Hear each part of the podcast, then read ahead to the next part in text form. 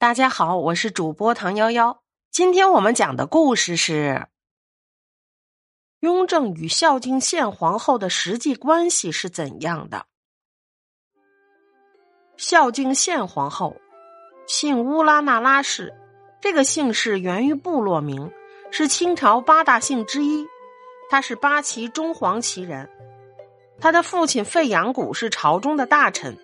十三岁就被当时的皇帝康熙许给了雍正，成为嫡福晋，亦是雍正的原配妻子。一六九七年生下了嫡长子弘辉，但只活了八岁就病逝。在后来被他的弟弟乾隆给追封为端亲王之后，他就没有再生一子半女了。一七二二年，终于登上了皇后的宝座，在位九年的时间就去世了，最终还是跟雍正合葬在清泰陵。孝敬献皇后为人极为温和，在藩邸和宫廷中生活了四十年左右，也经历了宫斗，但最终还是善终，实属不易。康熙在登基之前，他一直伴随左右，整整二十年的时候，他也经历了二十年的宫廷斗争变化。他没有功劳，但也有苦劳。随着雍正的登基，他必定水涨船高，随之成为皇后。孝敬献皇后为人很聪慧，深知康熙帝天天忙碌，总能满足其一切的需求和爱好。在治理后宫方面，她的性格温顺，不会跟嫔妃产生丝毫的矛盾，因此他们之间的关系也都是比较良好的。她的性格真的很好，从最初的福晋以及到了皇后，至始至终都没有改变过。她跟雍正帝在一起也有四十多年。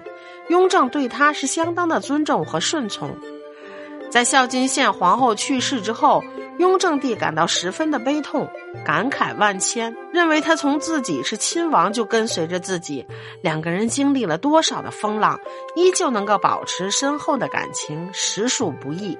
他的嗜好也是雍正帝亲自决绝，以称赞他的性格。在大部分清宫剧中。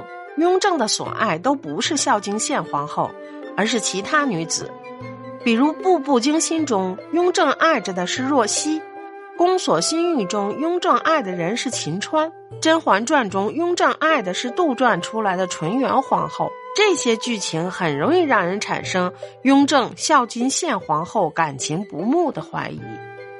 其实，在历史记载中，雍正孝敬献皇后的感情还是不错的。在孝敬献皇后活着的那些年里，雍正对她可以说是相敬如宾。在雍正登基九年后，孝敬献皇后不幸病逝，在那之后，雍正再也没有让任何人当上这个皇后的位子。其实这样做对于后宫和朝廷来说是不合适的，但是一直都很清醒英明的雍正就在这件事上任性了一把。不得不说，雍正对孝敬献皇后还是十分在乎的。孝敬献皇后奉康熙之命嫁给雍正时才十二岁，六年后，孝敬献皇后为雍正诞下了长子弘辉，雍正欣喜若狂。可惜的是，这个孩子在八岁那年夭折，孝敬献皇后再也没有生下过孩子。但是这并不影响雍正对她的宠爱。在雍正登基之际，他立马就封妻子为皇后，并且还大肆封赏皇后的族人。在雍正九年时，孝敬献皇后病逝，在她死后，雍正缅怀她多年。这一点倒是与《甄嬛传》皇帝怀念纯元皇后十分相似。雍正对于孝敬献皇后的宠爱，并没有因为她的逝去而结束。在孝敬献皇后死后四年，雍正再一次将爱妻之情寄托在孝敬献皇后的族人身上。雍正下旨加封孝敬献皇后的曾祖父、祖父和曾祖母、祖母，并且让官员前去祭拜。在康熙之后的雍正年间，孝敬献皇后此时已经被封为皇后，在他把持的后宫之中，满宫都是十分的和睦。就连嫔妃、宫娥之间的关系也很好，这为雍正能安心管理朝政的事省下来不少事。在他死后，雍正对他的悼念诏书写得感人肺腑。虽然最后雍正因为自己生病而没有参加孝敬献皇后的葬礼，但是却派了一众皇子日夜祭拜。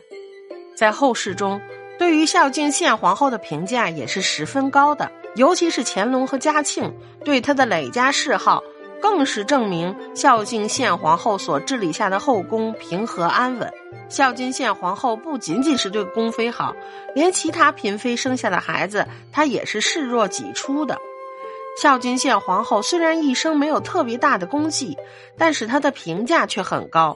作为一个女人，她也算得上是十分成功的。